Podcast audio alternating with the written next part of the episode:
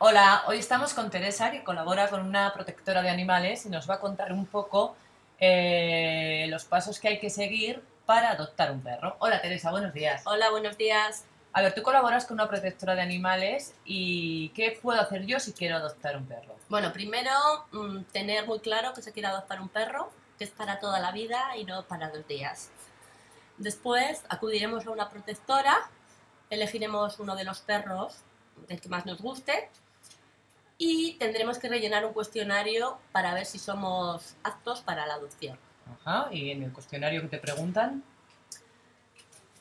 más o menos, si tienes un piso grande, pequeño, Eh, dónde bueno, va a sí, estar el eh, perro. dónde va a estar el perro, sí, es importante también el piso, cómo sea el piso, para ver si, bueno, quieres un perro grande, pequeño. Eh, luego, pues si eres consciente, sobre todo son preguntas, para ver si eres consciente de lo que implica tener un perro. ¿Y qué implica tener un perro?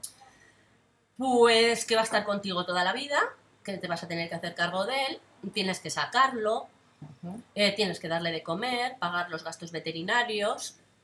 Ujú, Entiendo. ¿Y tú tienes algún perro adoptado? Sí, tengo dos. ¿Sí? ¿Cómo se llaman y qué perros son? Eh, Rasca y Pica, son mestizos los dos. Ajá. ¿Y desde hace cuánto tiempo los tienes? Tengo uno desde hace casi ¿Dos años? dos años Sí. y el otro desde hace una semana. Ah, muy bien. ¿Y dónde los adoptaste? ¿En, en la protectora? Eh, uno es de una protectora y otro es de una camada indeseada en un pueblo. Ajá. Bueno, pues muchas gracias, Teresa. De nada, adiós.